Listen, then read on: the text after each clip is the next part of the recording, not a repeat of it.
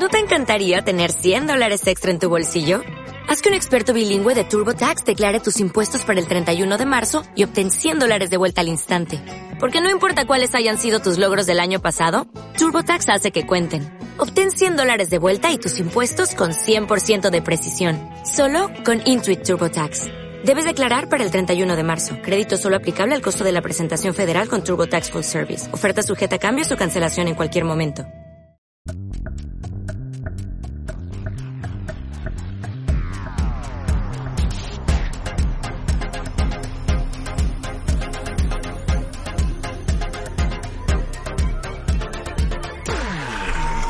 Oh, wow. Gracias. No me esperaba yo este recibimiento tan cálido. Bienvenidos a el podcast donde hablamos de lo que nos da la gana porque es nuestro podcast, ¿no? Claro. Y ya está. Esto está copiado de otro sitio que me suena. Nos ha copiado ella porque Filler Queen empezó primero y luego ahora Trixie y Katia tienen un podcast que se llama The Bold and the Beautiful y Eso es somos nosotras, en esencia. Además, eh, eh, está habiendo un fenómeno porque nosotras ha llegado un punto en este... O sea, en esta jornada no, iba el journey. En esta vida, En este camino audiovisual que hemos iniciado en los internet, llega un punto que tú pues, te ves desde fuera y dices, pues vale, yo luzco de esta forma, soy de esta forma, soy, entre comillas, me refiero a la persona que se proyecta, porque al fin y al cabo, ah, bueno, claro. Me refiero sobre todo al conjunto de opiniones que presta esa persona. Pues cada vez que vemos una persona que medio nos cae bien, tú y yo decimos, hostia, esto es Filler Queen, en plan, no han copiado la idea. Cuando, siempre que son dos personas, en plan Women on Charge, por ejemplo, ah, hace poco recientemente hemos descubierto a Victoria Martín, o sea, un shout out. Un saludo porque volviendo del trabajo en Vodafone You, un programa al que yo nunca le he prestado mucha, mucha atención, pero se agradece que ahora lo presente una mujer de todas formas, así que un saludo. Sí, solo también. Y no, o sea, estos últimos días lo hemos escuchado volviendo del trabajo en el coche y cada vez que esa chica empezaba a hablar, o sea, el tono en el que habla, los referentes de los que habla, era un poco también el imaginario Filler Queen en el sentido de que es un poco una representación de, de lo que es nuestra generación. Claro, es que desde el momento cero que empezó a hablar dijimos, hostia, qué bien me cae. Esta es de los nuestros. Esta sabe de lo que está hablando, esta zagala. Hablaba de cirugía, de John Rivers, de la nueva cara de Kiko Matamoros, Excelencia. de Pablo Moto, mejor ni hablar, o sea, es que somos nosotros. De que Pelayo es un poco gilipollas. Esto es eh, coteando a ella, Además, ¿vale? Es una cita, ¿eh? es una cita de Es un poco gilipollas. Claro, a ver. El tema, esto lo hemos hablado, es que lo hemos hablado en Filler Queen hasta nosotros. ¿El qué? Porque en su sección de Vodafone You com- comentó que Pelayo contesta a los haters, entre comillas, con Sí. es que me tiene envidia. Saludo desde París. Pues estoy en Murcia y a lo mejor tengo más salud mental que una persona que tiene el triple de capital que yo, no lo sé. Es que esto es muy relativo, vamos a calmarnos que la gente no se mide por lo que tiene, Por supuesto. sino por la salud mental que desprende. Tampoco se mide por eso, que tú puedes No, estar muy mal y ser muy ver. válido, pero es verdad que ah, hay personas a las que se les nota que la rabia y ese, ese tipo de ataques le viene de inseguridad, ya en plan, "Mm, no puedes seguir toda tu vida siendo así. O sea, yo entiendo que eso te dure desde los 15 hasta los 20 y pocos.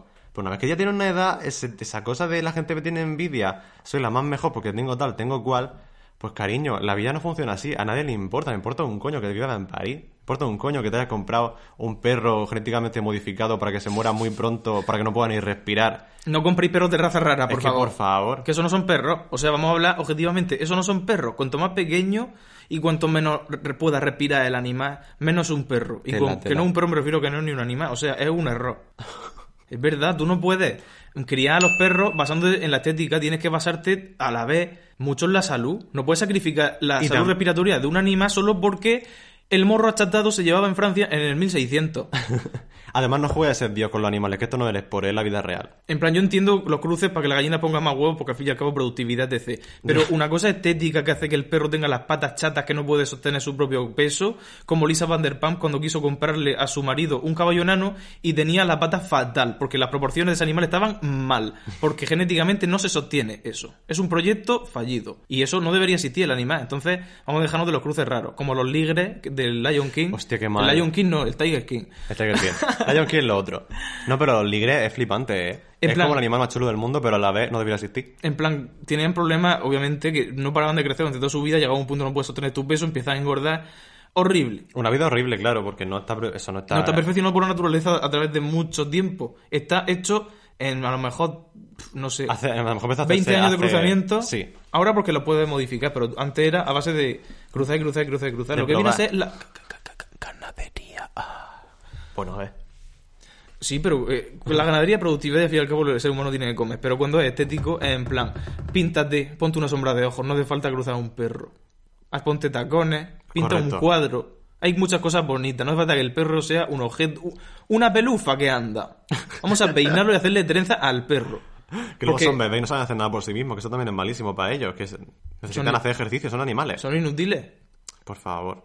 Pero bueno, de todas formas, hay perros como los de Paris Hilton que seguro están muy bien, porque Paris Hilton es una persona súper válida, súper inteligente. excelsa. Y es Filler Queen también. ¿Qué Philip Quinn qué? Paris Hilton es Filler Queen. Ah, sí.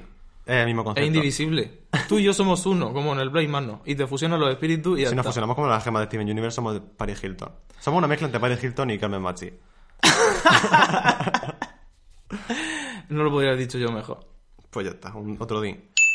Que por cierto, hablando de mm, jugar con la naturaleza, hay una cosa que se llama el blichamiento de la piel, que es la aclaración de la piel que... ah, o sea, vivimos en un mundo con racismo, ¿no? Entonces, cuando el capitalismo quiere producir un producto que le pueda gustar a la mayoría de la gente, que es inherentemente racista porque lo han consumido de toda su vida, ah, sobre todo en países como Corea, donde el físico está súper mm, respetado, en plan, la gente guapa es como... Hay mucho respeto alrededor de ello y por eso hay mucha cultura de Es que allí La la, ci- cirugía. La cirugía allí ya no existe. Ahora ya eso es arquitectura craneofacial. Que- y además es un- se ha convertido un poco en el estándar. En Sí. según qué círculo, porque yo creo, o sea, habrá mucha gente normal, Bueno. no vivimos allí, no vamos a hacer la- nosotros aquí la radiografía de lo que es Corea ahora, pero Pero en América también, en cuanto una persona tiene posible, se empieza a alterar. Sí. Y al final es un símbolo de estatus. Panem, los juegos del hambre. Al final Jennifer Lawrence tiene razón. Que ojalá los humanos súper ricos de los círculos que dan miedo se pusieran entre ojos o cosas chulas como las películas. No, azules. Lo que vamos a hacer es ponerlo la punta de la ceja hacia el cielo. Como la novia de, aquí como de, de Diego Matamoros, a ver si captamos las señales satélites, no lo sé. Esto luego se baja, pero... Esto luego se baja. Buah, qué pasada. ¿Ves? Otra persona de la que habló... mm, Ah, Victoria Martín. Es que siempre digo Marisa Martín, a mí me vaya a perdonar. pero un saludo desde aquí, te amamos Sí, y te respetamos sobre todo. Un respeto y gracias por eh, distribuir la palabra del Señor en la radio para todo el mundo en Grupo FM. O sea, Que si tienes que decir que Pablo Motos da asco, pues sí, porque tú ves un ciertas entrevistas y tú dices, Pablo Motos da asco, esto es periodo y esto va a misa. Totalmente. Pero yo estaba, Daniel, yo estaba llegando a un punto y es que ah, en Corea hay una cosa que se llama IG Entertainment que según viendo nosotros el documental de la Blackpink Ya, ya, ya, ya, ya. necesitamos un soundbite de la Blackpink, o sea, hay que buscarlo. Ah, viendo eso, nos hemos dado cuenta de que IG Entertainment, que es la discográfica que crea estos supergrupos internacionales capitalistas, ¿Qué es? Gest Music, es Gest Music. Concretamente la cierta academia de tuberculosos. Eran tuberculosos, ¿no? ¿Dónde estaba el, la Academia de OT? Sí. Sí, no era un hospital en plan muy dramático. Que Vamos a llamarlo sanatorio, que eso siempre abarca todo lo que está encantado y mal- maldito. Sí, Asylum. Sí. El Asylum de Operación Triunfo. Dominique Nique Nique, pero versión reprise con Leiva, cantado por. ¿Cómo se llamaba? Alfred. Oh. Bueno, Muy fuerte. Tuve las imágenes y es la academia. En plan, nuestro año de entrenamiento. son pases de micro, además, lo que están haciendo. Literal. Porque se la va juntando en grupito a la Blackpink, a la Jenny, Rosé, Jisoo y Lisa, que ahora se sabe Dani los nombres. Hombre, me, me sé hasta. Bueno, iba a decir el horóscopo, no, pero hay que buscarlo. Hostia, hay que buscar. Dani, busca el, busca el de las chicas de Blackpink. Bueno, A ver, tengo que decir, antes de nada, mi statement sobre el capo, ¿vale? ok. No tengo ni puta idea, pero las balas ping es lo mejor que me ha pasado y los BTS no puedo ni ver. Solo sé eso, no sé nada más, sé que existe Luna, sé que existen cosas. Dani lleva cuatro años dándome mierda porque yo escuchaba la bomba ya cuando salió en 2016 y este diciéndome que eso era una mierda de que hacía escuchando Yoga Pop. Y No es que ahora eso- está obsesionada. Ah, Porque la música per se no vale dos duros, pero tú tienes que conocer lo que hay detrás, que son las personas, y tienes que estar enamorado de ella a algún nivel para que esa música a ti te pueda entrar, porque Eurovisión Además es entretenido. Quiero decirte, ser fan de algo y ser stan, es si siempre hay una cosa es que es muy entretenido. entretenido, sí. Por eso todos hemos pasado las fases de ser Little Monster o ser Directioner. Jisoo y Jenny Capricornio. ¡Ah! Jisoo es Capricornio de una forma. Hostias. Jisoo es Por Capricornio. eso, son la- por eso son las mejores amigas en el documental. Las dos, las mayores. Un saludo a Jenny que tiene dolores físicos como Lady Gaga porque es una vida muy sacrificada, nosotros lo entendemos. Jisoo es muy enigmática y es la mejor. Jisoo. Jisoo soy Jisoo. yo. Jisoo la llevo aquí. Jisoo eh, está un poco dentro de nuestro alma. Jisoo está exprimiendo el No, sabemos por qué. Además, en el vídeo de Lopsy Girl, que es el primer single de su nuevo álbum, que se llama Blackpink de álbum, que a mí yo lo odio, pero bueno. Muy Ah, bien, pon un din. Pon un din, horrible. Escuchamos Lopsy Girl, seguimos el videoclip fuera de cámara porque queríamos grabarlo y al final no lo hicimos. Y todas tienen una escena con un chico porque es en plan, "Mm, mi pareja, pero vamos a romper y a estar solas. Pues Jisoo no tiene ninguna escena con el chico. Vaya, vaya, vaya, ¿por qué será? Vaya, vaya, ¿por qué significará esto? Mm, me está sonando la alarma del lesbianismo. A ver, no sabemos si es lesbianismo exactamente, pero es un escalafón de perfección. Puede ser lesbianismo, puede ser otra cosa, Dani. pero estamos ahí. ¿Tú crees que Isabel Pantoja es lesbiana? Isabel Pantoja, no lo Ha sé. coqueteado. A ver, hay rumores, siempre ha habido rumores, pero yo, a ver, no tengo mucho conocimiento ni profundo. Pero no quiero decir lo, lo que voy a decir a continuación porque yo a la Pantoja la quiero. O sea, quiero decirte, empatizo con la señora, Sí, nuestra opinión también no le hagáis mucho caso, siempre lo vamos a decir. pero yo a través de todos los testimonios que me he tragado sobre la Pantoja, que han sido pues 9 millones,99 periodos en Sálvame durante muchísimos años, Correcto. la imagen que tengo en cuanto a Pantoja, el personaje, no Pantoja persona, Correcto. es una persona que se ha aprovechado de toda la gente que había a su alrededor para ayudarla, Sí. porque ha cogido a muchas mm, cabecillas de grupos de fans para que sean su mano derecha, digamos, y luego han tenido problemas con ella, Pepe Sí. Valladares, por ejemplo, y yo creo que a ella la admiración le ya no es que le guste, es que llegó un punto de su vida que la necesitaba, porque yo lo entiendo, alcanza Sí. un nivel de fama, el público te quiere mucho y al final, cuando en tu vida hay deficiencias, como ella, ella ha tenido un montón de tragedias, Hombre, claro. al final es que un poco el síndrome veneno. Ajá. O sea, lo que me queda en mi público y como el personaje público exterior que tengo. Entonces, Y por eso ahora está haciendo el resurgimiento tan grande que está teniendo con la voz Kids, que ya es la protagonista del programa y todo est- está girando alrededor de que está Isabel Pantoja ahí sentada, es flipante. Porque además han puesto dos personalidades Total. mucho más ah, pasivas, entre comillas, que funcionan con otros jueces, funcionan pues más o menos, pero son Carlos Jean y Edurne, que son gente que está ahí como muy obligada, muy bien cumpliendo, pero la protagonista Isabel Pantoja encima está en medio. totalmente.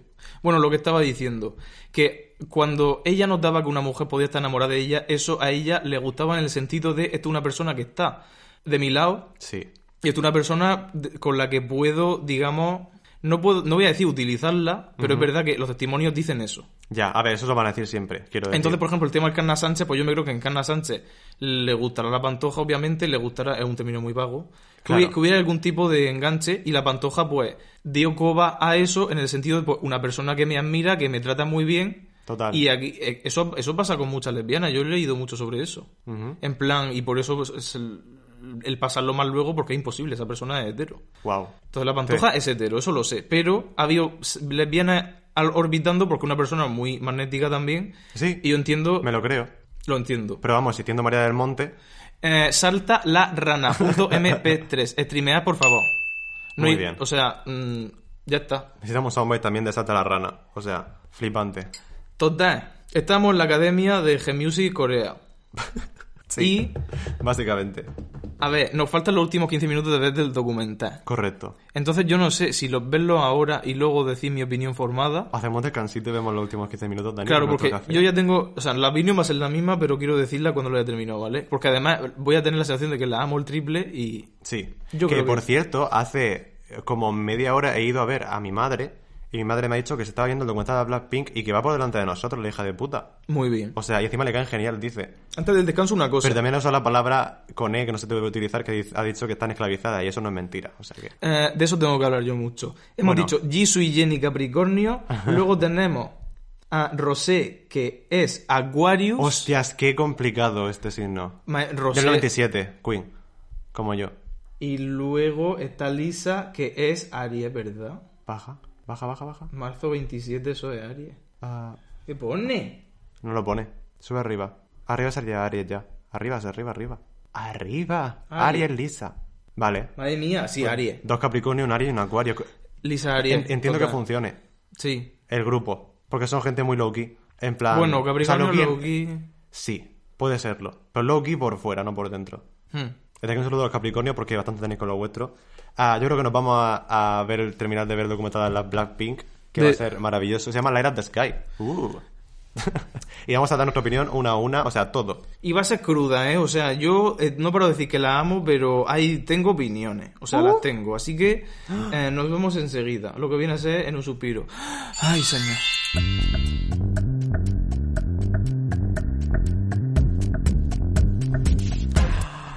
Bueno, por la Gracias. Bueno, gracias, no, no, no he puesto ningún tipo de aplauso, pero gracias a... Gracias, ahora sí, gracias. La Blackpink ha fuqueado el Coachella, se lo han pasado genial. Son unas grandes artistas, pero claro. Son muy amigas.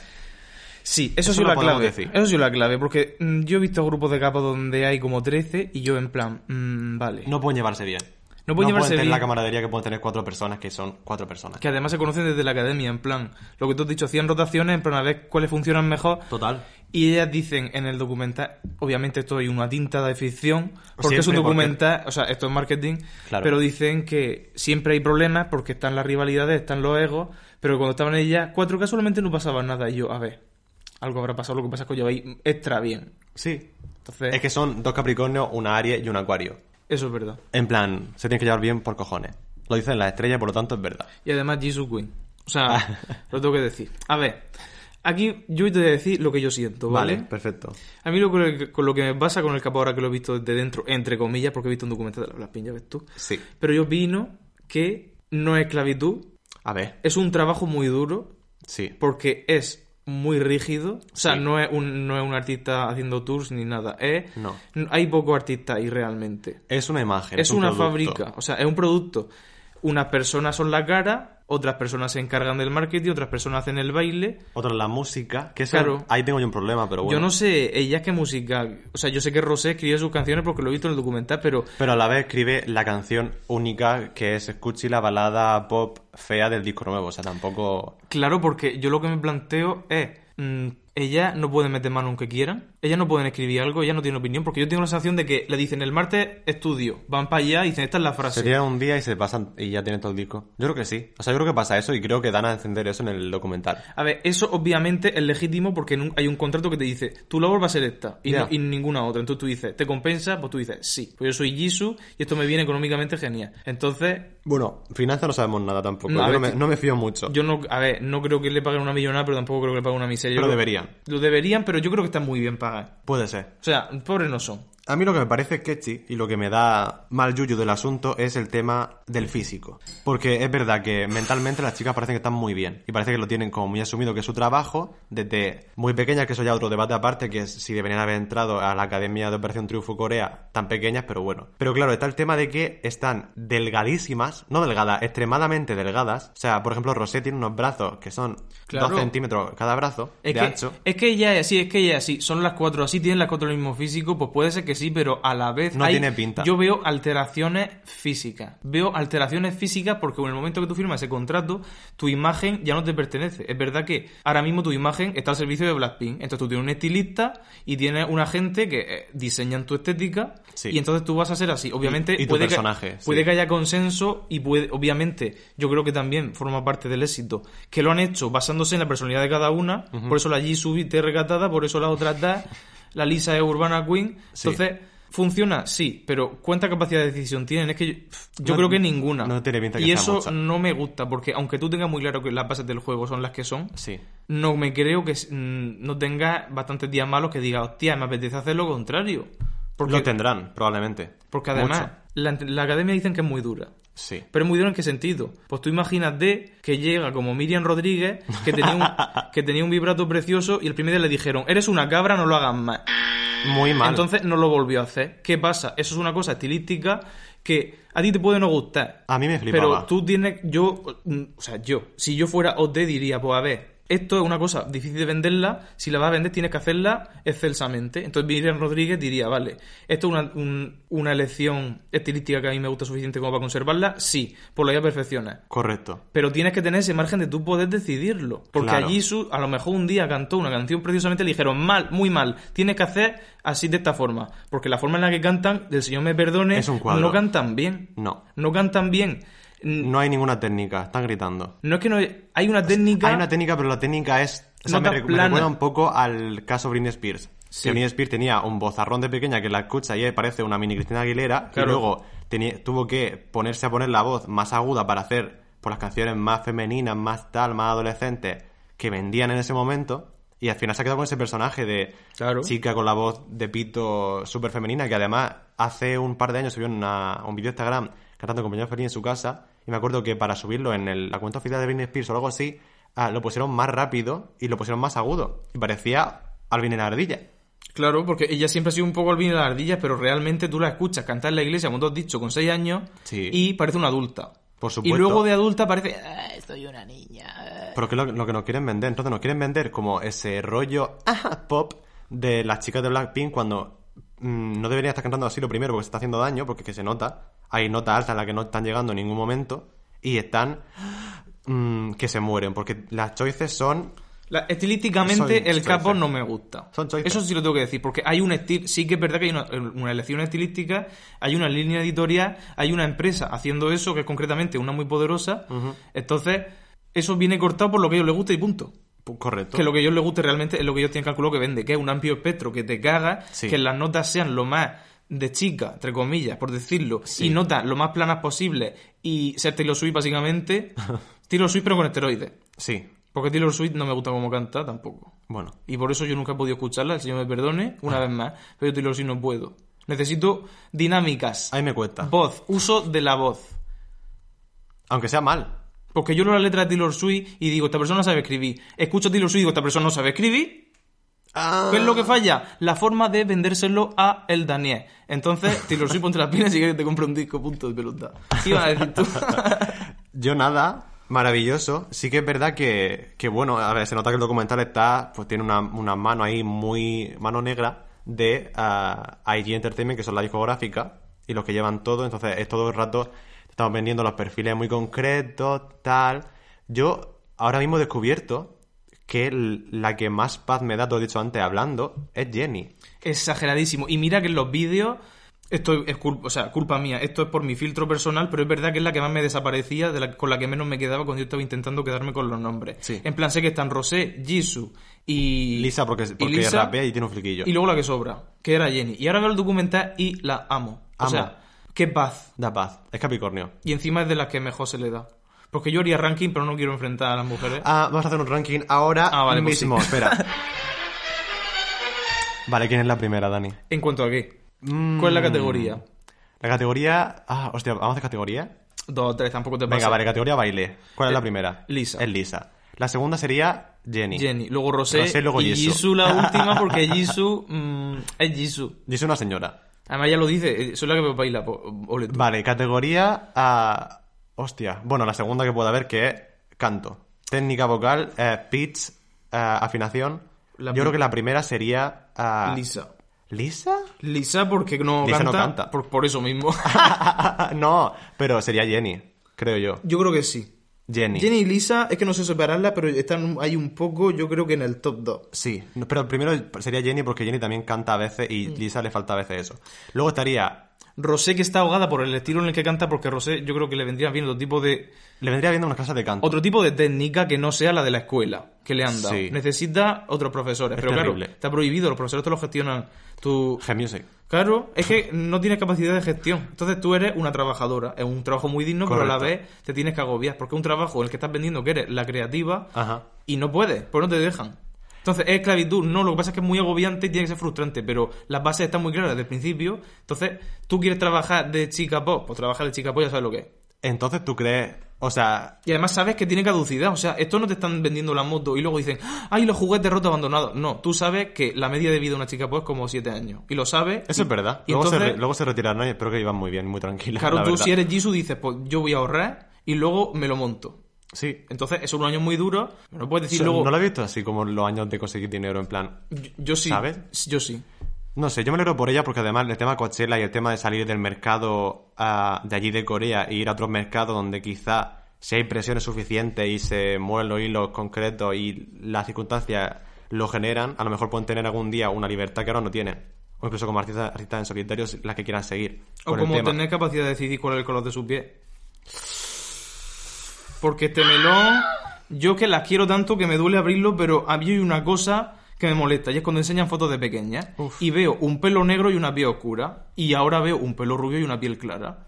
¿Qué pasa? Que has escondido del sol. Por lo mejor hay otro tipo de procedimientos que se han practicado, porque el amplio el espectro de un producto significa que tiene que ser apetecible a la cultura blanca, a Occidente, a la gente blanca, que es como el mercado estándar por defecto. Correcto. Entonces, Entonces, tenemos el caso de Lisa, por ejemplo, que es tailandesa, que y, además... y tú te enteras que es tailandesa si no, si, si no No, y ves las fotos de pequeña y dices, vale. tailandesa. Porque Tailandesa. pelo oscuro y piel oscura. De Tail- Tailandia, básicamente. Y ahora tú la ves y dices, tiene la piel clara, pero el undertone, o sea, tiene como el subtono, ¿cómo se diría en español? Es el undertone. Es como oliva, o sea, oliváceo, de piel oscura, pero obviamente está maquillada y tú dices, vale, es clarica. Y la Jenny también, ahora la veo muy clara, pero la veo más natural. No sé si es porque el undertone es más rosáceo, Sí, pero la Jenny de pequeña era como la Lisa. Sí. Porque lo hemos visto. Sí. Entonces, mm, Terrible. ¿se han llevado prácticas a cabo? No lo sé. Puede que sea de no tomar el sol, puede. No creo. Pero teniendo en cuenta que son un macro producto que está moviendo una cantidad de dinero impresionante, que es el objetivo obviamente, crear un grupo y que triunfe, me da miedo, me da miedo por ellas porque eso es un tema que ya me da, empieza a dar escalofrío. O sea, ya no es te vamos a poner este pelo y lo tienes que llevar 10 años y te obligamos, porque dices, vale, es pelo. Pero, eh, uff, La piel. La piel, no. Raci- son temas... colorismo. Son temas que nunca... que no. Racismo, sí. Sí, vamos. Es terrorífico. Y también, bueno, si empezamos a hablar de proceduras, pues podemos hablar de el- la rinoplastia de Lisa, por ejemplo, los labios de esta, los labios de la otra. Quiero decir, Los labios yo ya... todo, todo lo esperable. Los labios ya que se han Llega normalizado un mucho. punto que es para que el pintalabio destaque más y ya está. Los pinchacitos, sí. Al fin y al cabo, si estás en un escenario, se te tiene que ver la boca más. Pero... Drag, básicamente. sí. Son detox todas. pero el tema rinoplastia, estamos también entrando en el tema nariz de persona blanca con la rinoplastia. Sí. Porque entonces me vuelven a dar escalofrío y ya es, es como, uff, ya me da otra vez miedo el mundo del capó. Porque es como una industria muy oscura. Con el documental me quedo más tranquilo, pero a la vez Sí. hay un margen que yo todavía no conozco porque esto son las luces y un poquito de la sombra. Y te dicen, esto es un ver las sombras. Claro, y no lo sabemos y no lo vamos a ver nunca. Pero bueno, yo solo quiero decirle a IG Entertainment, His Music Corea, que se van a cagar cuando lleguen a Estados Unidos y la Blackpink empiecen a triunfar y se den cuenta que en Estados Unidos se lleva lo contrario, que es hacerse la latina y la negra. O sea, van a flipar, les va a explotar la cabeza, no se van a saber de qué color pintarla. Eh, literal, es que yo creo que un día nos levantamos y Lisa mm, vuelve... Vuelve a ser tailandesa. En plan, Lisa, vete un día a darte un paseo, toma el sol media hora y ya está. Porque literalmente su piel no es esa. Pero bueno, Bueno, puede que estemos equivocados, esto es simplemente una teoría, porque eso es una práctica que se hace, está al orden del día y esto hay que denunciarlo. correcto. ¿Que nos equivocamos? Pues no hemos equivocado. Menos más que no hemos equivocado y que Lisa no está sufriendo ese tipo de prácticas. Pero si la está sufriendo, un saludo. Y ánimo, y ya saldrá, porque al fin y al cabo un contrato que ya se acabará. Y la Eh, verdad que mm, a la hoguera todo el que le haya dicho que no puede ser oscura. Es que no. Es que por favor, Es que no. hasta luego. Pero bueno, yo creo que ya vamos a concluir el tema del K-pop porque, Sí, yo creo que ya estaría. mm, como podéis comprobar, no tenemos ni puta idea. No, pero sentimos muchas cosas y las tenemos que compartir con vosotros porque es nuestro deber como opinionistas y comunicadoras. Así que, ¿algo que decir, algo que añadir, algo más? Mm, Yo creo que ya me cago en suficientes muertos, así que podemos... Podemos hablar de que anoche, como a las 2 de la mañana, es que claro, fue un momento, los límites de- la realidad, ¿vale? Lo, lo voy a explicar. Estamos en la cocina de mi casa y estamos viendo mm, La Mujer de Beverly Hills porque estamos recuperando y volviendo a la temporada 6. Que bueno, sigue siendo un poco aburrida porque Yolanda Es una está- puta mierda. ¡Hala! Pero Yolanda le ha quitado las las Vamos a ver una cosa, Yolanda, no puedes tener una enfermedad que no sabes de dónde viene durante un montón de años y luego, o sea, pasar por un montón de doctores, un montón de años y luego dices, ah, a lo mejor es que tengo los implantes viejos, que los tengo aquí 15 años medio y no me los he revisado. Que estaba la silicona vieja, pocha y salida del implante. Hostia, que- ¿Cómo no vas a tener enfermedades autoinmunes, pedazo de cabrona? Lo primero que le tienes que revisar es quitarte el pecho, que es un objeto extraño, nadie necesita silicona en su cuerpo, Correcto. y más cuando no te... Es que esa persona no va a revisión, ¿eh? el implante es súper delicado y Tela. hay que vigilarlo mucho. Un saludo desde aquí a Michelle Visage, a Yolanda y a todas las personas que se han quitado los pechos porque mm, Lo primero es la salud. lo primero es la salud. Sobre todo ante cosas estéticas, o sea, hasta luego. Hasta lueguísimo. ¿Que te lo puedes sustituir? Sí. ¿Que te puedes tomar la elección de no volver a ponerte ese tamaño y volver a- con el que naciste? Muy bien. Apoyamos. Por supuesto. También lo hizo, ah, ¿cómo se llama? Angelina. Angelina. Angelina Jolie. El caso es que luego vamos a Twitter y veo... ah, No, pero ella se quitó la glándula mamaria, Angelina. Porque Ah, tenía- o sea, se hostia, quitó la glándula porque tenía genes de propensión al cáncer. Entonces, antes de que esas células se O sea, fueran que de una vasectomía. Sí, se, se quitó los pechos. La glándula. Hostia, qué fuerte. Qué guay. Claro. Me Es encanta. Es un tejido peligroso porque tiene propensión. Qué fuerte. Y eso, Claro, es una esclavitud más de la mujer cis. O sea, no solo te ponemos esto para que tengas que amamantar y que se te, te- que se te quede el cuerpo sin nutrientes y prácticamente se te caigan los dientes porque todo el calcio va a la leche del hijo de puta, sino que encima mm, la glándula que lo ha hecho todavía me va a dar problemas dentro de 10 años y todavía me voy al hoyo si me descuido. Todo por parir. Porque mi cuerpo está diseñado para parir. Eh, hay que dejar de ser animales, yo no puedo más. Biología. No, no, en serio. Debemos estar informatizados. Vamos a hacernos una copia de seguridad, vámonos a la nube, pero el cuerpo y sus necesidades, yo el cagar lo veo muy bien y Sí. me te da gusto. San Junipero. Y, y comer no te lo explico. Pero el tema que el cuerpo se vuelva contra ti, no. Da miedo. Hombre, claro que Da da miedo. miedo. Es una cosa que no puedes controlar y tú dices, vale, estoy encerrado en un cuerpo que no funciona. ¿Qué Es hago? creepy. Pues te vas a otro cuerpo. Hay que Claro. hacer- nos tenemos que hacer robots, completamente.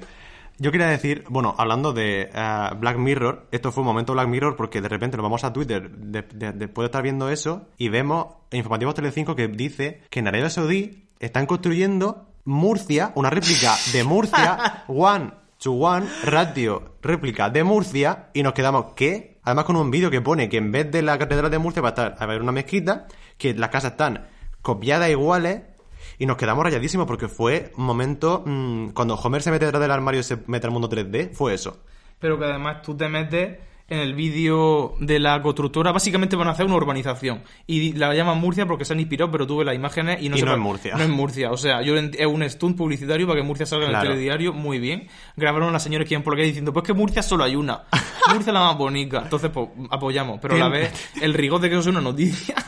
que están construyendo Murcia Y dirá, y dirá al la- detalle. Según el tweet del informativo Telecinco en Twitter, pone al, reconstruyendo al detalle. Son unos cabrones. Y luego la noticia no dice eso y además que si Claro la que ves, no. ves que nada. Es una organización para 44.000 personas que está inspirada en Murcia, se llama Murcia porque los promotores de la constructora esa han dicho, pues vamos a hacer una ciudad que se llame Murcia porque Murcia es muy chula, ya está. Renombrado asentamiento árabe. Lo cual también me parece bien, o sea, Murcia, no sé. Din, ¿Sabes? Hay cinco Murcia en el mundo, lo vimos en un vídeo. Sí. No sabemos dónde están, busca dónde están las demás Murcia. Es que ciudad que se llame Murcia seguro que hay en Latinoamérica, por desgracia. Ah, sí. A ver, Ciudad del mundo llamada Murcia. venga. Ay, ¿cuántas son? Continúa con las cubis, por supuesto. Ah, son Mira, en las Filipinas hay dos. ¡Qué fuerte! Filipinas, un saludo a Filipinas, perdón por el colonialismo, porque estamos siempre haciendo putadas Sí. internacionalmente. A ver. Y una, o sea, me voy a la de España, ¿sabes? Pues una al norte de Manila, muy cerca, Y luego otra en en Bacolod.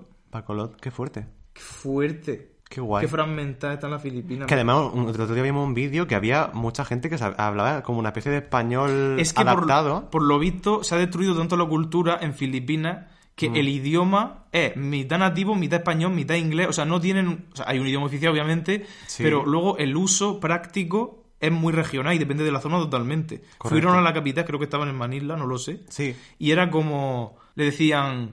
¿Esto cómo se llama? Y ellos decían manzana. Sí, y le había decían, palabras- ¿sabes sabe que toca- eh, viene de- del español? Y dice, ¿qué? No, es que aquí se dice manzana. Pero sí, había cosas como cocina, o sea, cosas como súper de normales de la casa. Se llamaban pues con nombre en español. Literalmente, sí. Todo el menaje era en castellano, por sí, ejemplo. sí, sí, sí, sí, de- totalmente. otro término pues está en inglés, otro término pues de, de nativo. Sí, Rarísimo. total. Muy O sea, interesante, pero a la vez muy triste porque pero no la vez debería ser así. mm, es que ya no es ni siquiera que se haya terror español a fuerza como en Latinoamérica, es que no se ha cuidado ni el lenguaje, se ha dejado que se mezcle, cada uno que use lo que quiera, Sí. y es como también un poco una situación de abandono, o sea, da mucha pena.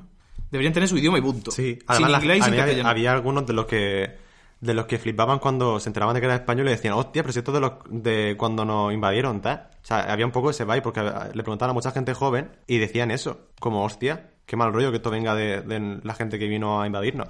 Mm, muy flipas, fuerte. flipas. Porque lo tenemos súper asumido, pero esto que no hace tanto tiempo, ¿eh? No. O sea, por favor, o sea, mal. De hecho, estamos con el Sahara hace cuatro días, liado. Me cago en mi muerto. O sea, no puedo... Es que no quiero hablar de ese tema. Gibraltar, España. Mira, eso es la única cosa que sí que es española, pero porque pero por fuste. Y también las Canarias son, son africanas, obviamente. Por supuesto. Aquí estamos un poco haciendo gilipollas con la geografía, porque es lo más absurdo que se ha inventado. Y los mapas divididos con el código de Cartabón, como Estados Unidos o África entera, me dan escalofríos. Pero bueno, sobre todo, sobre todo África. Sí. Pero bueno, un saludo a las Canarias, que son un sitio precioso, que yo fui con siete años a Gran Canaria con mis padres me monté en ah, Dromedario y fue maravilloso. Ya, pero pobre dromedario también. Joder, Dani, no me rompas toda la... Que sí, que todo, todo es problemático, lo sé. Pero bueno, cuando tú eras pequeño no había tanta problemática. Yo pesaba siete, siete- o sea, yo tenía siete años. Yo pesaba cero kilos, tampoco le pasó nada al señor. El caso, que un saludo para las Canarias, que el hogar el, donde ha nacido gente muy excelsa. O sea, Lola Rodríguez y Isabel Torres de Veneno y sobre todo Ana Guerra. Así que, Bueno, hablando de Murcia y esta excelsa ciudad, hoy se ha cometido en esta madrugada, la anterior obviamente, un acto de vandalismo en las calles de Murcia, en una de las avenidas más importantes, También me jode que las dos avenidas más importantes se llamen Juan Carlos I y Juan de Borbón. Cuando se podían llamar Murcia y la otra, qué hermosa eres. La- y luego Primo de Rivera la otra. En plan, Murcia, ponte las pilas, cambia los nombres, porque vaya pilas. puto cuadro. O sea, esto es una mierda. Es una mierda. Vamos a empezar a cambiar los nombres. ¿Qué pasa? Que aquí está el Pepe toda la vida.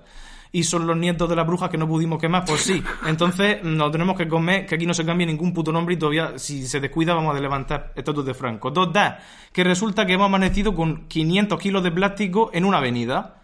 Literalmente un acto vandálico de contaminar las calles. No solo consumir productos plásticos mm, sin ningún objetivo, o sea, de forma totalmente derrochadora, y encima los tira a la calle. A Y eso que- resulta que es un acto heroico. A mí que me hace mucha gracia la paradoja de hay que representar, hay que rendirle culto a los muertos de una manera que flipa, porque eso es lo que se está Son exigiendo al gobierno, pero aparte, la pandemia es mentira y el gobierno se está pasando con las restricciones y no tenemos que, que cuidarnos nada. Entonces, mm, poneos unas pilas en el coño porque Pero como el gobierno es chavista, por mucho que te quiera mandar, tú no puedes hacerle caso a los chavistas porque entonces mm, se te pone la piel roja, te sale una olla y un martillo en la frente y luego empieza, pues, sí, el- Eso. en fin. Cosas de izquierda, básicamente, que siempre son las mismas las que se dicen. En plan, es Venezuela, el chavismo, está y cuá y ya está. No se puede hacer nada, porque si no es malvado. Bueno, Total, que el- el- en el Twitter de la Asociación de Víctimas y Afectados por Coronavirus, víctimas y afectados. Un virus tiene víctimas y afectados. Estamos hablando de una célula terrorista, señores. Víctimas y afectados. Víctima de un virus. ¿Quién es víctima de un virus? ¿Me lo puedes explicar? Víctima. O sea, el virus es un ente maligno que va contra mí. Y por eso soy víctima. Es simple. Para empezar, soy gilipollas, pero vamos a leer el es tuit. político, básicamente. o sea, Hashtag Murcia. Se levanta mostrando un sentido homenaje a la memoria de las víctimas del coronavirus en hashtag España. Desde la asociación XTC seguimos luchando para recuperar la hashtag dignidad que nos arrebataron. Pero ¿de qué estáis dignidad? diciendo? ¿Sabéis que las palabras significan cosas? ¿Qué No. estáis diciendo? La dignidad que nos arrebataron. ¿Quién? A ver, esto es gente que se alimenta de la incultura y de la desinformación. Entonces, cuanto más a la gente le cree su sentimiento de patria y cosa heroica para echarle la culpa a la minoría y al resto del mundo, que no tenemos culpa de nada, pues así es, funciona. Así que ya está, es la cultura del miedo y del odio y de todo. O sea, que yo es que literalmente paso. Quiero, o sea, paso. Pero Paso esta esta gente, gente. prefiere, en vez de formarse un poco, prefiere creerse el coronavirus lo controla por control remoto. Pablo Iglesias en la casota En el caso pro del coleta. Sí, o Madre sea, mía. Víctimas de un virus. Yo no puedo más. Total, han llenado una avenida de mierda con banderas de España que no significan nada porque el patriotismo no te va a ayudar contra un virus. No hay geografía, no hay política para las enfermedades ni para la naturaleza. Tenemos que asumir que la naturaleza es un ente distinto a nuestra sociedad. Además que va a conseguir dividir a la gente más. Es que me encanta la cultura ahora de la crispación y el odio. Todos tenemos que estar crispados. Porque sí, enfadados con el mundo. Que luego, como yo soy maricón y me dedico a gritar a los cuatro vientos lo mal que está, el de al lado que no tiene ningún tipo de represión dice, hostia, yo también debería quejarme, todos tenemos derecho a quejarme. Ah, mm, quiero respirar, no mascarilla. ¿Perdona? O sea, estoy luchando yo por mi dignidad como persona y tú vas a luchar por tu derecho a poner bandera. Eh, Yo solo digo que España no es Estados Unidos. O sea, vamos a relajarnos porque nos faltaba parecernos más a ese país de mierda. Ya, pero como las células terroristas políticas que hay en el Congreso se han encargado de meter, importar el, la de ultraderecha, trampista, de mierda, de marketing barato, que con, te gasta un euro, esto es lo típico que, Vamos, sí. que con lo mínimo pueden manipular al- a la gente, y no quiero decir gilipollas, No, no, no. pero que va, que va, que en va. una situación de, en condición de alta credibilidad y sugestión. Sí, Entonces, esos son gente vulnerable a la que deberíamos proteger y educar principalmente. No aprovecharnos de ella ni mm, engancharnos ellos como sanguijuelas y ex- exprimirle los ingresos la- y todo. Y la vida. Y la vida y la ideología. Y, y sus relaciones con otras personas, porque al final esas personas van a absorber ese odio y ese miedo y esa desconfianza y luego van a tratar a las personas de su vida que sean LGTB o de color o lo que sea, fatal. Entonces, esto es un cuadro. ¿Por Así qué? que, Por ser enemigo de España. El enemigo. mira, no hay persona a la que le guste más España que a mí. Pues si esa es la O cosa. sea, a- absurdo. el concepto de patriotismo. O sea, que me guste, quiero decir, que me da igual. Yo que En recuerdo conversaciones con mis padres, porque por ejemplo, en la, gener- la generación de mis padres, el patriotismo pues está súper instalado, ¿no? Entonces un poco España, pues hay que apoyar a España, España está muy bien, Juan Carlos fue muy excelso. Entonces, mm, yo recuerdo que me decían, pero tú no eres patriota, y yo decía, yo no. O sea, yo, desde pequeño, Pero- yo sabía que no tenía ningún sentido de patria porque, Pero porque lo veías desde fuera, tú decías, pero Yo, claro, esto no significa nada. Era una cultura ajena a la mía. Y dije, claro que no significa nada, pero viva España, viva España. Pues yo decía, pues no. Luego descubrí que la izquierda chavista también se quejaban un poco de España y digo, pues será izquierda chavista. Pero luego en verdad no. Me flipa España. Lo que no me flipa son las representaciones de España de mierda. De mierda, porque a mí eso no me representa ni España significa nada. Para mí España es su cultura. Correcto. Y la gente. Y la cultura viene de entrecruzamientos y de inmigraciones. Y no vamos a olvidar que los bienes más preciados han venido siempre de fuera. Porque aquí lo que hay aquí ahora es gente blanca y no debería haber gente blanca. Para empezar. No tanta al menos. No tanto al menos. Porque- Porque- y debería haber judíos y debería haber muchas cosas que hemos, nos hemos encargado de erradicar. Y con los gitanos lo hemos intentado, pero no lo hemos conseguido. Aún así, lo hemos eliminado de la sociedad, hemos mirado para otro lado y vamos a dejarlos que ellos hagan lo que puedan. Y hay que malos son. Sí, cuando excluye a gente de la sociedad, la gente hace lo que puede para sobrevivir. Pero bueno, sería muy complicado educar y es más fácil odiar. Así que vamos a seguir odiando, que nos va genial. Vamos a seguir en ese plan. A ver si esto pega un turno y nos dan todos por culo. Nos gusta la cara con el culo. Sí. Bueno, yo qué sé. Yo desde Filerwin queremos hacer una llamada a la tranquilidad, a la paz. Y por favor, si conocéis a gente, a familiares, a quien sea, gente cercana, amigos, que estén dando voz a estas cosas, sobre todo en Facebook y en según qué redes sociales llenas de gente que le encanta un bulo y una mierda que justifique sus mierdas y sus miedos de toda la vida, vamos a intentar cambiarlo, vamos a intentar hablar con ellos, vamos a intentar dar educación y solo, solo podemos decir eso. Vamos a hacer un descanso ahora mismo porque estamos No, no, exacerbadas. En una nota positiva, con ella ha dicho Murcia en, directo, en un directo. ¿Qué? ¿Qué?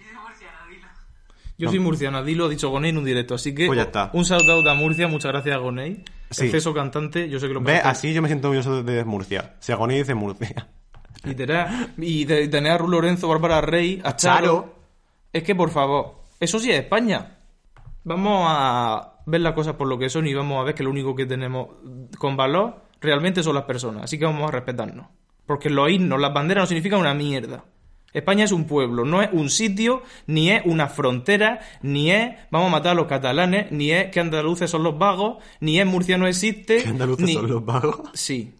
En plan, los tópicos que tú dices no pasa nada, pero luego los escuchas en contextos más serios y tú dices, esta gente no debería estar usando este tópico absurdo en, esta, en este contexto serio y que sabemos todos que esto es mentira. No, no está tan claro que las cosas son mentiras. Así que por eso hay que llevar cuidado con lo que se emite. Y de aquí viene la paradoja de Mauricio Colmenero. Correcto. ¿Es una denuncia o es una propagación de los estereotipos malignos? Ah, todavía no lo sabemos. Son las dos cosas. Son las dos cosas.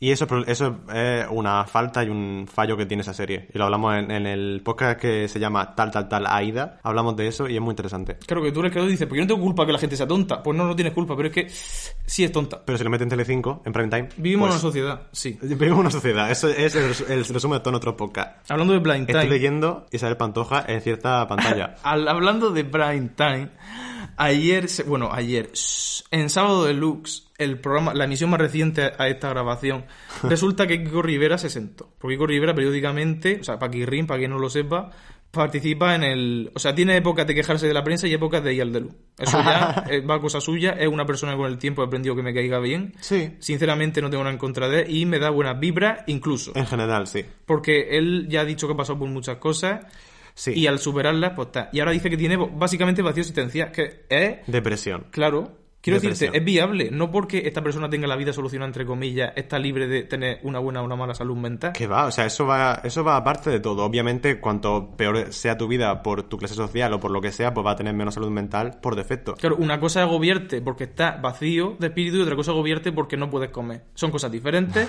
y obviamente. Y por eso mismo, su madre Isabel Pantoja no conocía la situación, vio la tele, cogió el teléfono y llamó en directo. Y dijo, pero vamos a ver, hijo mío, a ti no te va a faltar nunca un plato de comida. Tú siempre vas a tener una vida decente. ¿Qué coño me estás contando tú a mí de que no puedes vivir? ¿Qué, qué agobios tienes tú? ¿Me Eso- lo puedes eso explicar? En directo en Sálvame Deluxe. Eso es mi interpretación y mi dramatización. Ah, bueno, vale. Pero puedo, estoy metido en blooper.com y puedo leer, esto es mi fuente, ¿vale? Porque supongo que somos serios. Puedo decir las palabras textuales. Vale. No quiero que sigas hablando de esos temas. Te hace mal y me hace mal. Porque piensa que estamos sanos. Hay una pandemia en el mundo. Lo que tú estás pasando no es importante. Bueno, una depresión es una depresión, ¿eh? Y es muy fuerte. ¿De qué estás triste tú? Porque no hay trabajo. A ti no te va a faltar un plato de lentejas. Eso tampoco es mentira. Entonces, claro, mm, daba la sensación de que se siente sin derecho a sentirse mal. Y Claro. eso tampoco tiene sentido porque tú eres una persona humana. claro. Entonces, está esta dicotomía Además es importante porque se tiene que hablar en televisión y en prime time y en programas que va a ver todo el mundo de divulgación de lo que sea. Se tiene que hablar de que la gente puede tener depresión, igual que fuera a ver Pantoja contar que estaba adicta a las pastillas. Por que culpa lo de un hablamos- médico, por culpa de la hablamos- sanidad pública Sí. adicta, como Claro. muchos adictos que hay al diazepam por, lo- por culpa de la sanidad pública, directamente culpables. No es de refilón ni nada, culpables de enganchar a una persona a una sustancia adictiva. Sin, sin que sea el problema suyo el insomnio. Su problema es la ansiedad, no es el insomnio. Sí que trata de la ansiedad poniendo psicólogos de calidad en la seguridad social en vez de poner diazepanes recetados. Que yo mm, prácticamente pestañeé nada más y he tenido una receta con diazepam en la mano. Así que vamos a calmarnos. Que además lo hablamos en, en profundidad con Azo en el episodio Sí. 16. Lo escucháis. El César Persona sobre este tema tiene mucha sabiduría. Sí. Es experta Pues salud mental. María Patiño ha llamado egoísta a esa Pantoja en plan nena. Ah, pues es verdad. Es verdad. Me parece genial. Pero a la vez, ella lo que estaba dolida también de no saberlo. Entonces de repente dice, ¿pero de qué te estás quejando? También una reacción primigenia de madre que no debería haberse emitido Sí. por televisión. Es de madre, básicamente. En plan, ¿tú que vas a estar más? ¿Tú estás bien? Literalmente, la hermana de, de Cristina Ortiz de la serie de Veneno que le dice que está guapo, pues es eso. Está guapo. En plan, algo que quiere decir que sea positivo, pero a la vez está completamente equivocada está diciendo una burrada. Desde base. Básicamente. Pero por lo visto ha sido... mm, ¿Cómo se dice? Mm, desleal a su mujer. ¿Quién? ¿Kiko? Sí, y me- la mujer me cae muy bien. Ah. Con lo cual... eh, eso la me mujer tiene pinta de zagala muy maja, sí. ¿Estás buscándolo? Por así estamos liándola. ¿Rivera? Irene Rosales se llama la mujer de Kiko Rivera. Sí, es que, o sea, lo- perdón, pero... Y fidelidades, sí. Bueno, pero han tenido un bache, está superado porque además ella, nosotros pillamos justo la emisión del sábado de luz, justo cuando entró Irene Rosales a hablar Y con le su dice que, que le quiere mucho lo típico, que se, se está mostrando un nuevo Kiko Rivera. Me encanta esa expresión. Siempre son de Telecinco. Sí. Se está viendo un nuevo tal, un nuevo cual. Me flipa. Que por cierto, mm, flipante también la Isla de las Tentaciones, que esta noche, bueno, esta noche, cuando se emita esto, lo Apenas hemos dicho que ayer fue sábado que es domingo. No, no se ha dicho en absoluto. Borradlo Yo- de vuestra mente. El tema Melissa y Tom, yo personalmente no estoy a favor de Melissa al completo, porque como la veo tan actriz, Eh, que me pone un poco los nervios. A ver, Me creo que sus sentimientos sean reales, sí. está haciendo lo mismo que Marta, pero de una, es muy diferente. La escuela de acting es muy diferente. Porque Sí, Marta un coge sus sentimientos, que son muy fuertes, porque una persona que está muy desboca, Sí. y dice, esto lo dramatizo yo en un segundo. Pero Melissa es desde el dolor. Dice que a la zaga la otra la odia, es que la odio. Le llama Es- a Sandra una guarra asquerosa. Melissa es una niñata y con todo el perdón del mundo, eh, eso es inmadurez, igual que Maika, que Maika ya el nivel de inmadurez no lo, Flipante. no lo quiero ni comentar porque esto es un episodio en su vida, es como un poco como Fanny. Esto yo estoy seguro de que se está viendo ella y lo está pasando mal, yo no voy a echar leña al fuego. Claro que no. Mm, Maika supuesto. Murciana la apoyé de minuto cero. Sí, a las dos, además. A muchos niveles la apoyo, obviamente, lo que estoy viendo no me está gustando y a ella tampoco le está gustando. Así que Probablemente, así que la pobre. Que de hecho yo no conocía las imágenes de Fanny, lo poco que he visto de imágenes de Fanny, estoy flipando porque es una realidad, viven una realidad paralela. O sea, se olvidan Imposible de su vida. explicar. De repente hay un interruptor, se, eh, se encaprichan de un tío porque Maika está encaprichadísima y el otro solo quiere follar. Sí. Y un poco como lo que le pasó a Fanny. Entonces es un poco triste que haya que jugar con las mujeres de sentimientos débiles a esta altura. Y también es muy triste que haya que meter a Zagala 19 años con chicos de 38. Pero eso bueno. es verdad. Eso, Eso no es triste, eso es una guarrada. Una guarrada. Mm. Telecinco, yo lo siento. Yo no creo que Sandra Barneda esté de acuerdo con eso, pero tampoco tiene poder. Sandra Barneda, te quiero. Sí, Ay, no, eso no. O sea, hemos empezado la temporada por ti, mm, literalmente, o sea, tampoco hay mucho que añadir. ¿Sabes que creo que es la hora de abrir esta cosa? Eh, pero yo quiero hablar de un... Quiero ver a un melón más, aunque sea un poco súper largo. Es que estoy disfrutona. Oh. ¿Cuál A es? ver, en nuestro canal de YouTube, Sí. hace cierto tiempo, Sí. nosotros hacemos reacciones musicales y reaccionamos a una canción que se llama Santería. Santería de Lola Índigo con Denise Rosenthal y con Dana Paola, que además nos ha abierto una nueva audiencia de un montón de gente que es súper majísima de Chile, que nos quiere ver reaccionando a artistas de allí, o sea que estamos... Impresionante, porque nosotros nunca habíamos tenido gente que viene a decir, a decir por favor, haced este vídeo, y nosotros, ¡Ah! que hagamos este vídeo, vale. en plan, Nosotros lo hacemos, en plan, nos da igual. eh, sí, o sea, nosotros lo que Nos lo pasamos bien, quiero decir, escuchar música, pues vale. Li- Videoclip, o sea, es- Excelsior. Lo que me gusta a mí un videoclip. Un saludo a la Cami. Total, no, pues que a nosotros nos pareció, pues yo que sé, Lola Índigo tiene el imaginario este de brujas, somos las brujas que quemasteis, pero no. Santería, ok. Pero claro, Santería no es bruja occidental, Santería viene... Yo santería, lo que es la expresión y, y el tema, yo lo he escuchado siempre en programas rollo, nos vamos a Latinoamérica, en plan callejeros viajeros, Claro. nos vamos a un mercadillo a comprar productos de santería, que siempre son pues las vírgenes, las velas, cuando se llevó, creo que Aya en Drag Race, dijo que ella hacía santería y que echaba las cartas, todo ese, ese tema. Claro, porque todo esto viene obviamente una vez más de las atrocidades del hombre blanco cuando se llevaron a gente de África raptada literalmente y se desarrollaron una serie de... confluyeron una serie de tradiciones, de religiones con raíces africanas y luego también se mezcló pues, con el colonialismo español en Latinoamérica con influencia cristiana y al final hay un conglomerado Sí, ahí. lo, o sea, lo pone en Wikipedia que en, cuando, en Cuba como que se mezcló con el catolicismo, o sea, el- la imagen del cristianismo católico de la monarquía española y entonces se, se, se formó una cosa muy rara, que son las vírgenes, pero a la vez... Sí, claro, hay, son imo- la unas virgen- imágenes muy raras. O sea, muy raras no. Con raro me refiero a rer, en plan, una cosa muy concreta y muy específica que se ha formado... mm, allí, porque regionalmente Claro. la santería, pues cada sitio tiene su tradición. Al fin y al cabo, santería es un término umbrella. Claro. Entonces- pero es verdad que ¿Qué pasa? usar eso puede ser problemático a algún nivel y yo os lo puedo entender. Claro, porque ya no es bruja, bruja de brujas de lancho un hechizo, esto es una maldición. Si no es bruja Harry Potter... Claro, no es, no es bruja de aquí, digamos. La bruja que podría existir, la brujería occidental. Sí. Estamos hablando de otra cosa y como estamos en 2020, pues vamos a abrir el melón porque es hora. Y también se habla del vudú en la canción. Que el vudú también es. Te voy a hacer vudú en plan, ay, qué mala soy cuando el vudú puede... de- O sea, tengo Claro. un libro de vudú sin leer del todo, pero luego obviamente el vudú es otra práctica muy amplia y que no es el muñeco maldito que le giro el brazo y te lo rompo. O sea, no estamos en Supiria, no vivimos ahí. Obviamente. Igual que Sabina Cosas de Brujas no existe, pues eso tampoco. Ese no es. Ese sí es. Respecto a Instagram. Pues básicamente hoy Aya de Drag Race temporada Nueve. 9 y All Stars 3 ah, ha tuiteado, o sea, ha citado el vídeo. Ese no es. Pero que, pero que sí, ¿eh? No. Ha citado el vídeo de santería y ha puesto en plan como que eso es algo como ofensivo y como, claro. A ver, espérate, espérate, Que que esto es- es un rant. Ahí es el principio. A ver, ok, esta canción... A ver, Sí, ¿lo vas traduciendo? dice, ok, esta canción está muy bien, pero no puedes hacer santería, entre comillas, a alguien. Además, no hay nada en este vídeo, en esta canción, que tiene nada que ver con la santería. Estos latinos blancos ha- haciendo dinero con 22 millones de visitas, mm, no, es irritante. Estoy enrita. Entonces, usar la cultura de otra persona para monetizar, mm, no, no es, no, no es una idea, no es una buena idea. No es el enfoque correcto. Eh, Además que ya no eso, porque claro, la canción es santería, habla de santería, pero luego el imaginero del vídeo no es problemático porque no hay ningún, no hay nada que esté relacionado con la santería realmente en el vídeo. ¿Sabes lo que quiero decir? Claro, ella está diciendo todo el rato, a ver, eh, la santería palabra, es una práctica problema. espiritual, es una religión. Entonces, está, mm, está enviando mala información al universo. Que obviamente. Me- No sé qué decirte, porque. eh, Es que no sé, no sé qué opinas. O sea, lo apoyo totalmente lo que dice ella, pero a la vez es un- una cosa que está tan ep- expandida en plan. El mal uso, digamos, Sí, de es- todos estos términos está tan arraigado y que todo el mundo dice, pues mira, maldición, aquí te hago vudú. Es como inocente, pero a la vez, si estamos Claro. en 2020, no viene mal que esta persona diga esto.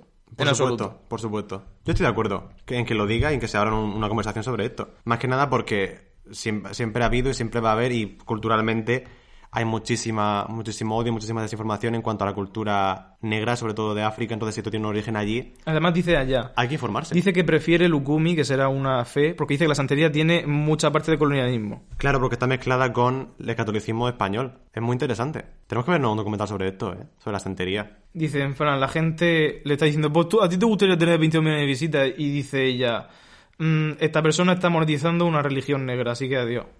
Religión al final es cultura, y cultura negra estamos otra vez en el mismo tema. O sea, no solo porque es una religión hay que decir, ah, hay una religión y yo soy anticristo. Así que, no, la religión es cultura y es la historia de Sobre los todo pueblos. si es, si es cultura ah, Mm, de eh, minoría y de gente racializada y que está y en una de posición de, su- poder mucho menor a la tuya. y que fue llevada a otro continente y esa cultura está ahí Sí. porque, en fin. Es eh, un cuadro. uf. Un cuadro. Entonces, pues muy bien. Esta, o sea, no tenemos nada en contra de Lola Índigo. eh, al revés. En plan, nos flipa Lola Índigo, pero es verdad que este tema no está mal de que se hable. O sea, a mí me gusta. Hay una persona que dice que los españoles de España, dice porque Sí. no tenemos ni puta idea que en Latinoamérica sí que, por ejemplo, tienen, son muy conscientes de que no hay que meterse con un santero porque hay como un cierto nivel de respeto y de- Sí, eh, claro. en plan, sí, Totalmente. que aquí no hay conocimiento de eso en absoluto. O sea, pff, santería, pues es como, uh, uh, uh, uh, maldición. Claro, Eso es lo que, eso, eso es la cultura que tenemos aquí. De claro. Entonces, pues un saludo a Aya, un saludo a... La santería es una cultura de religión. No entiendo por qué la estáis criticando por algo que lleva razón. Y encima decir lo que no es. Busca... Bueno, sí, es que he leído un comentario en español. Sí, Pero vamos, que tiene sentido, totalmente. tiene todo el sentido del mundo. Yo no sé Lola Índigo qué medidas tomará ni qué opinará, pero yo pienso que le, primero le dará rabia por no haber caído ella, porque yo creo que si ella sabe que esto tiene problemas, ella no pone santería en ningún No, sitio. no, no, por supuesto. Ella lo ha hecho de forma inocente, pero es que al final Y además la inocencia blanca ya debe parar. Eso Claro. es verdad. Pero además, como no se usa como algo ah, malo en el vídeo, Bueno, ni te está se diciendo que te- como nada maligno. A ver, si te está diciendo que te está diciendo santería a ti, que eres un cabrón. Eso es verdad. Te dice no, no santería. es, no es cabrón, ¿eh? ¿No? La canción va sobre... Es que es muy difícil sacarlo. Pero yo, te- tú ya no, yo ya no te quiero a ti, es de empoderamiento de adiós. No, en plan que tú te has creído que yo te quería, es eso. Pero es porque yo te hice santería porque soy una bruja. Eso es horrible también. Quiero- a ver, No es horrible, una co- simplemente ver, es una un- choice. Es un motivo para hacer una canción, no, no es nada profundo en absoluto. O sea, tampoco vamos aquí a teorizar. Correcto. Pero a la vez, como viene de una cultura, pues punto. Hay que aprender a, a romper los lazos con los apropiamientos. Es difícil. Hay que abrir debates también. Sí, simplemente hay que hablar del tema y por eso estamos aquí, Claro. el trabajo del señor. Muy bien. Total que ahora sí que se abre el... Consultorio. Ah, tan Consulta grave. tan Oreo. Por favor. Pues espérate que lo abra. Vale, consultorio. Tengo muchas, ¿eh? Qué voz tan grave, no. Tan masculina. Lo complementamos bien porque yo esa frecuencia no las tengo. bueno, Venga, dale. el primer comentario ya me flipa porque va para mí. Eh, Dani, bueno, Anónimo me dice. Dani, yo también flipé cuando vi a David Suárez en Veneno. Muchos habrán tenido que hablar el hilo Javi para que perdone ese chiste, entre comillas, que puso porque, vamos, yo ni media oportunidad le habría dado. Me parece horroroso, demasiado hiriente. ¿Abrimos el melón de los límites del humor? bueno, que para mí no es humor, es gilipollas. Pues muy de acuerdo. Es que el tuit citado de, de David Suárez que vimos hacia los Javi era en plan mm, del palo. No, sí, lo los Javi son un ejemplo de cómo en 2000 tal puedes ser maricón y no tener sida. Una cosa así, una burrada. No, si lo voy a... Espérate, research. Bueno, research. Los Javi son la prueba de que por mucho que lo intentes, por mucho que pongas de tu parte, es imposible morirte de sida a día de hoy. El otro día me hicieron la mejor mamada de mi vida. El secreto fue que la chica usó muchas babas. Alguna ventaja tenía que tener el síndrome de Down. A ver, tú tienes 12 años y te descojonas, pero Sí. no me creo que un- una persona adulta le haga gracia a esta mierda, porque no es humor. O sea, ser la cosa más choqueante del mundo Claro. no es, no es humor. El humor Además que socante del mundo no es. Quiero decir que yo he escuchado muchas burradas en mi vida. A mí esto no me soquea No, en absoluto. me Quiero refiero- decir que yo he visto padres de familia. Esto es una gilipollez. intentarlo, lo está intentando, es el problema. Está intentando ser gracioso con eso y cuando... Pero que esto es trisapaita. O sea, hacer comedia con una burrada es muy difícil. Y se puede hacer muy bien Se y puede hacer, hacer muchas muy gracias. bien. Puede hacer chistes con síndrome de Down, puede hacer chistes con maricones, puede hacer chistes de todo. Ahora, hazlo gracia. bien, hazlo bien, porque es dificilísimo. Correcto. Muy bien dicho. Porque tienes, primero se tiene que notar un conocimiento sobre ese tema tremendo. Tienes que. Es que no te voy a decir cómo se hace, descúbrelo tú. Muy porque bien. David Suárez, mm, yo creo que no vale dos duros como cómico, lo siento. Estando un trabajo los Javi, estando una segunda oportunidad, porque los maricones somos personas de bien. Somos personas con un gran corazón y somos personas muy sensibles, que sabemos perdonar. Y dando una oportunidad de redimirte en la serie Veneno, que es la mejor serie de televisión, bueno, mejor serie en general, mejor audiovisual española que de la historia, y ya me da igual todo el cine español, una mierda. Veneno es la obra más importante. Es que hemos visto hoy el episodio 7, el Y co- penúltimo. Y, como podéis comprender, estoy todavía. O sea, impresionante. Entonces, mm, mm, literalmente lo han cogido para que se mm, eh, mostrar en pantalla su arrepentimiento, porque hace un chiste malo y nadie se ríe. Sí, que básicamente tiene que ser su vida. Le dicen, macho, mm, eso no, ahora no. Entonces, David Suárez, que quiere ser famoso muy bien, que quiere éxito muy bien, pero cúrratelo y déjate las tonterías. Porque a mí este humor de mm, preadolescencia, eh, yo que sé, habrá gente que le- habrá mucha gente que le da gracia porque al fin y al cabo los hombres heterosexuales infradesarrollados existen. Pero, mm, Pero también a las personas... los, los hombres heterosexuales desarrollados. O sea que yo creo que hay que intentar ir por ese camino, ¿vale? Vamos a dejar estas cosas atrás. Porque no tenemos 12 años y no estamos viendo yacas en el cine ahora mismo. No, En plan, no se puede ir al cine, es pandemia. Siguiente pregunta. Ay, ay. que- Me siento como la veneno mirando la chicholina. Me siento a tres metros. Ay, chicholina. Mirando a David Suárez. que- Ay. Por lo menos es que le estoy viendo la cara y me cago en Dios. Pero espero que esté arrepentido, espero que cambie su línea editorial. Espero que ya esté cambiada de hecho. Porque estos tweets son A lo mejor ahora es la mejor persona del mundo, yo qué sé. No tiene pinta. Además, Javi Cabo le dijo, gay muy buena, crack. Y, y le puso una foto de David Suárez a David Suárez, que eso es. Eso siempre me envía. O sea, es como que- que no te estoy diciendo nada ni te estoy insultando, pero te estoy insultando. Porque el insulto es tu cara. Me flipa. Es que gay rights. Hay que hacerlo más. Ah, los Javi están descancelados. Nunca fueron cancelados. Los Javi no creo que se puedan volver a cancelar después de lo que están haciendo. Lo siento. Imposible. Eh, Preguntas, Dani, siguiente pregunta. Ay, es que hay temas en el tintero. me- Baja. Me, que- siento. Ay, ¿Habrá semanas para hablar? ¿Esto lo leo? No. Es que, Vale. eh, Cuando mandéis hate al Curioscat vamos a pasar, así que... ¿Cuál es vuestro tiempo máximo que había estado sin ducharos? Guarra, yo 15 días. Hostia. 15 días. Eh. Espero que estuvieras en coma, cariño. A ver, yo como persona voluminosa tengo pliegues y yo no me puedo estar más de dos días. A ver, es verdad que es un, es un ratio muy variable, porque lo mismo que en verano pueden ser tres veces al día, en invierno puede ser una vez cada tres días. Lo recomendable, obviamente. No, no, no, no, no, Como mucho, un día sin ducharse, pero siempre que sea un ambiente controlado, que haya estado en un estado de casi letargo, que no haya estado en contacto con sociedad, porque solo de ir al trabajo, por ejemplo, tú ya tienes que ducharte. Solo porque hay toxina en el mundo exterior y además hay coronavirus, o sea, la higiene tiene que estar. Entonces, este invierno especialmente vamos a ducharnos más, aunque no haga falta. Y luego también están tus valores personales, que si son más fuertes, pues en invierno tres veces al día también. Y también no use champú. Vale. Eh, Anónimo nos dice, ¿qué opináis de Amaya Montero? Yo, muy rápidamente, Amaya Montero, eh, te quiero porque estás en tu journey, pero a la vez eh, me pone muy nervioso como canta. Así que esa es mi opinión. A ver, artísticamente no me gusta, pero como persona pues apoyamos porque la gente Correcto. es gente. Además, me llamo gorda. Y entre Malú y Amaya Montero, gorda. Amaya Montero mil veces. Eh, bueno, ahora voy a leer la última porque es con enjundia, ¿vale? Vale, dale. Me cago en maricondo, dos puntos. Tengo un amigo muy aficionado a la lectura, tanto que hasta tenía un canal de YouTube con bastantes seguidores. Por eso le regalé un par de libros en diferentes ocasiones para que tuviera contenido. El caso es que un día estábamos en una librería y vimos el vídeo, el libro de Maricondo. Así que aquí todavía no era muy conocida. Le llamó la atención y después de un tiempo se lo compró y le dio un ataque de minimalismo que se quiso desha- deshacer de todos los libros que tenía por casa siguiendo el método Maricondo. Por cierto, Maricondo... Maricón es maricón, pero Sí. bueno. Y publicaba en sus redes que lo iba a donar o lo iba a vender. A mí me olió mal la cosa y busqué en todo colección y me encontré que había vendido los libros que yo le había regalado años atrás. libros que compré para él. Me siento como una... Me sentó. me sentó como una puñalada en el corazón, la verdad.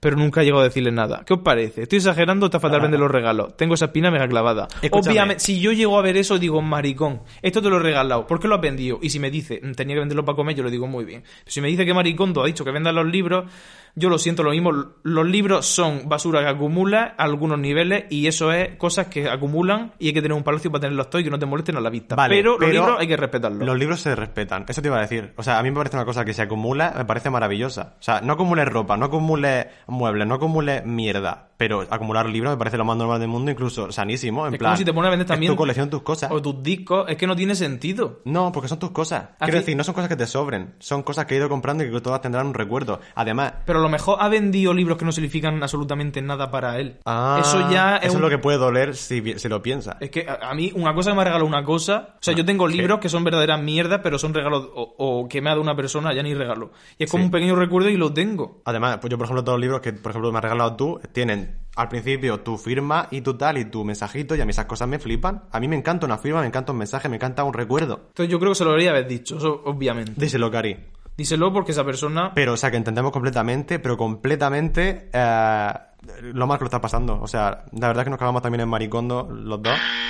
Muy mal. No recojáis, no tengáis las cosas limpias, ni ordenadas. O sea, pasando. A ver, es que yo nunca lo he visto. Intenté ver el primer episodio de Maricondo en Netflix, pero yo me aburrí. Porque yo digo, me vas a echar tú en cara que vivo en la mierda, pues hija, ya lo sé bastante, saberlo. No voy a cambiarlo. En plan, no, pero es que a mí ese sistema de me deshago de todo, no. No. No, no, no, no. Yo tengo tampoco. mentalidad de pobre y yo no me digas que me deshaga de mis bienes porque no. Pues el día de mañana mm, me quedo en la puta calle y antes tenía un radiador y ahora no lo tengo porque el Feng Shui era malo. No, no, no, no, no, no. no. O sea, hay, hay, hay cosas, obviamente, son basura y yo soy muy de ponerle un valor sentimental y una personalidad a los objetos. Sí, total. Entonces me encariño con ellos. Eso es culpa de Toy Story, además. Esto- y del tostadora valiente lo he dicho muchas veces. En plan, ya no los juguetes, sino mm, esa lámpara eh, es mi amiga. Entonces, ¿qué hago?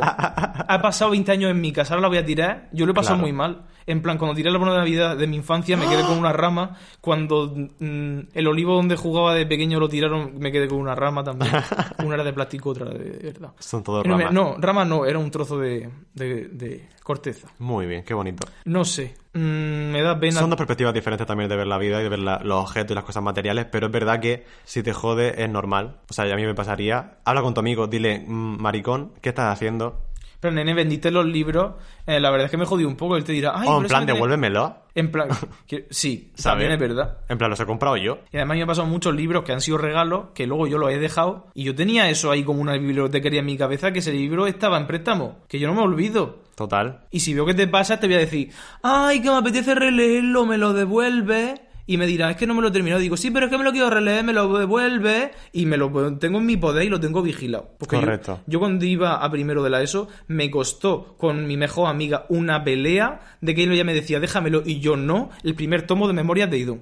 Digo, cariño, sé que si te lo dejo el libro se desintegra. No te lo voy a dejar porque Hostia. para mí este libro es la Biblia. Yo le dejé el- un libro de eh, los Juegos del Hambre a cierta persona que no quiero nombrar, VIP, y tela, me lo devolvió hecho una mierda, que parecía que lo habían pisado 20 elefantes. O sea, ¿sabes cuando coges un libro Y y rompes la espina? Sí, Lo, le giras todo, hace crack. como si Eso. fuera un pasatiempo, un crucigrama. Eso, literalmente. Un libro gordo, caro, que esos son 20 euros mínimo, por favor. Es que la gente no respeta los libros porque ven papel. Mira. Pero yo solo por... Antes de que me gustara leer y todo eso, yo veía un libro y digo, uy, qué encoordinación más perfecta, este objeto está muy bien conseguido. ¿Qué poder tiene? Entonces... Por supuesto. Bueno, pero también es que soy maricón, entonces las cosas mm, perfectas me gustan. Claro. Un... Bueno, yo solo quiero decir que ah, muchas gracias por vuestra pregunta, una semana más, por escucharnos hasta ahora, hasta el final. Ah, Dijimos que... Madre Joder. mía, pero ¿qué me pasa? ¡Sobreviviré! dijimos que... que no dejéis preguntas, pero tenemos... O sea, tenemos en el tintero, así que estamos súper excelsas y agradecidas, renombradas. Deja de decir César. No puedo parar. Am, ya sabéis que tenemos un Patreon que nos podéis apoyar ahí, que estamos... Además, hoy literalmente nos han llegado cosas nuevas y vamos a... Hemos, eh, hemos grabado una cosa en exclusiva para Patreon que no, sabre- no sabemos si va a salir para afuera, que es un gameplay en plan gamer, en plan Willy Rex y el Rubius, que es maravilloso, porque nos han llegado ya- muchas cosas. Pero ¿por qué les mientes si sí que va a salir en abierto? Porque Vos- estoy en misterio, Dani, de verdad.